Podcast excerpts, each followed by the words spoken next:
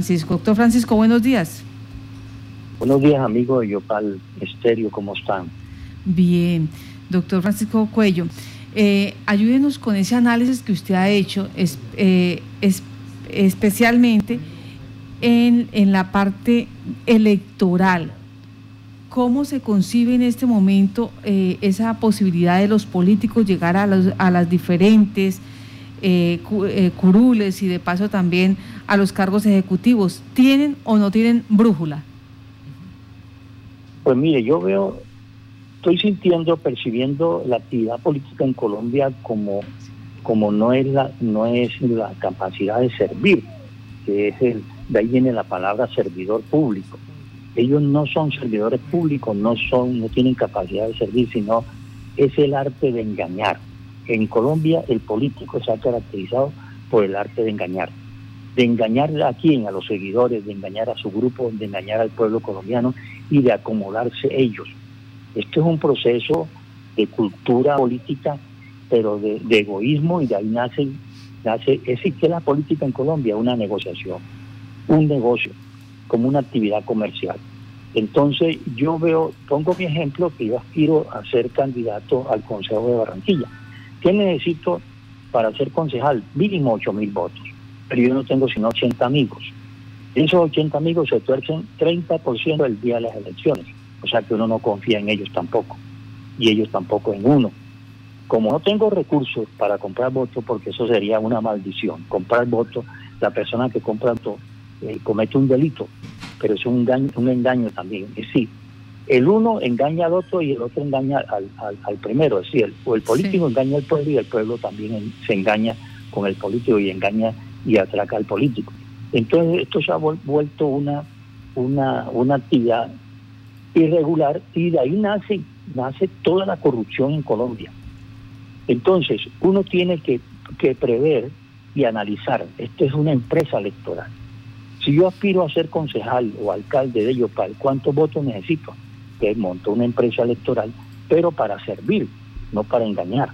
Entonces necesita unos recursos y se necesita convencer a la gente.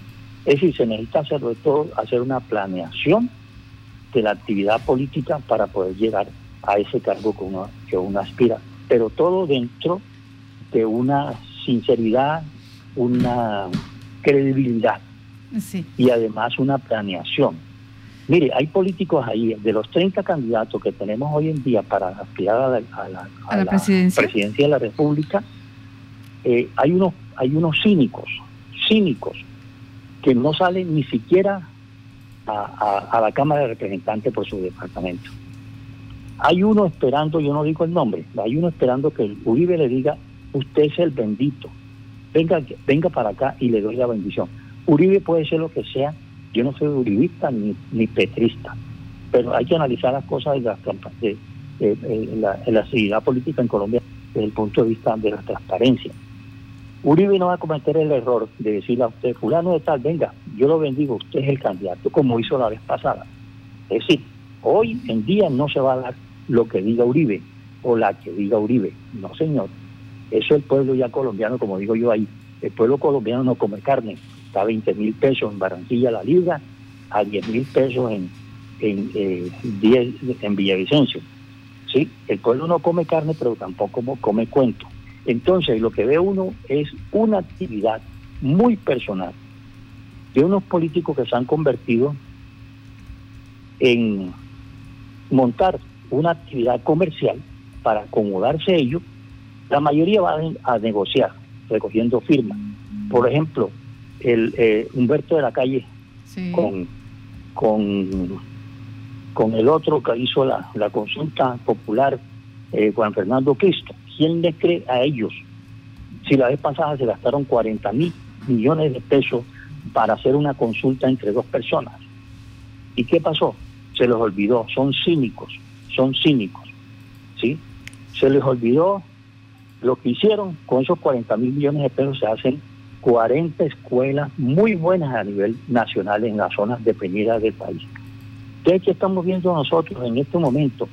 Que la actividad política es una actividad comercial, sucia, y de ahí nace la gran corrupción que se está comiendo a este país, de la misma actividad política.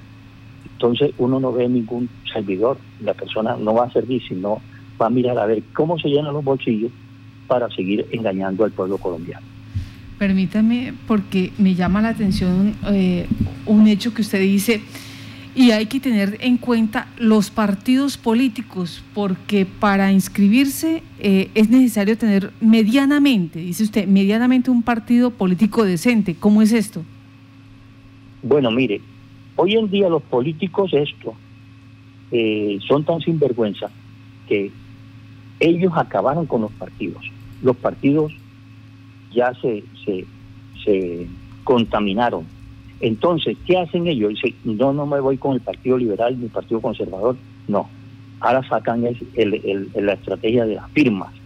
Eso es poner al Estado a generar unos gastos, que estamos en un país pobre, que nos hace falta plata, pero ellos no les importa. Entonces, cada uno vea usted una cantidad de 20, 25 candidatos sacando firmas.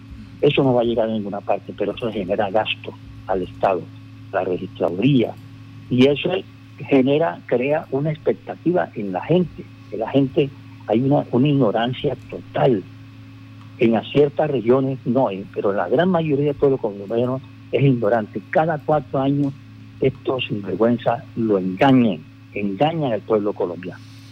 Entonces, como no, como se acabaron los partidos, los partidos, nadie cree en partidos hoy, en estos momentos, ni ellos mismos, entonces están escogiendo la estrategia de las firmas para seguir engañando al pueblo colombiano. Entonces, no hay un partido. ¿Cuál es el partido? Ahorita el Partido Verde, el otro partido, no sé qué, pero los partidos tradicionales se acabaron. ¿Y quiénes acabaron? Ellos mismos. utilizan la estrategia de la firma como una, como digo yo en mi columna, eso es uno de, la, de los defectos de la democracia. ¿Por qué? ¿Cuánto costó la consulta de la alcaldesa eh, Claudia López? 200 mil millones de pesos. ¿Qué se consiguió ahí? ¿Cuál es el resultado? Nada. Simplemente montar su nombre para hacer un trampolín y vender su, su imagen como candidata a la alcaldía y se ganó ese, ese cargo. A través de 200 mil millones de pesos que contó esa consulta. ¿Cuánta plata? Es decir, con esa plata, ¿qué no se hace? ¿Qué no se hace? A nivel departamental, a nivel municipal, a nivel nacional. Ese es mi, mi, mi criterio, mi concepto. Bueno, entonces en ese orden, ¿cuál es el consejo? Eh, ¿Qué se debe hacer, doctor Francisco? ¿Aló? Sí, señor. En ese orden, ¿qué se debe hacer? ¿Cuál es esa recomendación que da usted desde este análisis que usted ha hecho de cómo el colombiano viene eligiendo, cómo los políticos vienen mutando? Eh, de ese tipo, de esa forma de hacer política y dejando esas responsabilidades en el erario, en, los recursos del Estado, de los entes territoriales, de los municipios? Es una buena pregunta, pero todo radica en que la gente no tiene cultura política. ¿Qué se requiere? Una campaña pedagógica, pero eso es muy largo, eso no se puede hacer en cuatro meses. ¿Quiénes están haciendo campaña? Mire que usted, yo le pregunté ayer a un amigo de allá de Magdalena, ¿cómo están las cosas? Me dijo, no, todo está, está frío. Es decir, nadie está haciendo campaña porque no, estos políticos no tienen nada que venderle al pueblo, nada nuevo. Entonces están esperando a ver cómo se alinean las cosas y en tres meses salir con una plata y una mochila para comprar votos. ¿Comprar qué? Líderes. El voto en el departamento del Beta vale 200 mil pesos. En la costa atlántica vale 200 mil. Porque ya esto, la, la, la, credibilidad del político, como se fue al suelo, entonces nadie le cree. Y el pueblo colombiano, ignorante en su gran mayoría, dice, yo me desquito vendiendo el voto.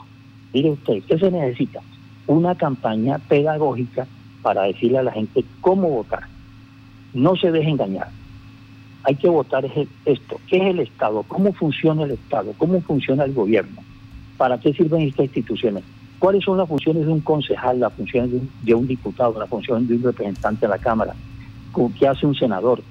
Todo eso hay que enseñárselo, pero a través de varios años de pedagogía, colectiva, que salga un, grupo a enseñarle a la gente a las veredas, a las, en las escuelas, en los barrios, con videoín, con películas, diciéndole para poderle enseñar al pueblo colombiano a que no se equivoque, a que sepa que eso, eh, cómo es una lección, del, Congreso, del Senado, de Cámara y de, del presidente, con el fin de que sepa para dónde va. ¿Por qué? Porque el problema es ignorancia política. Y esa ignorancia política no se resuelve en dos meses. Esto es un proceso lento de cultura política, de capacitación.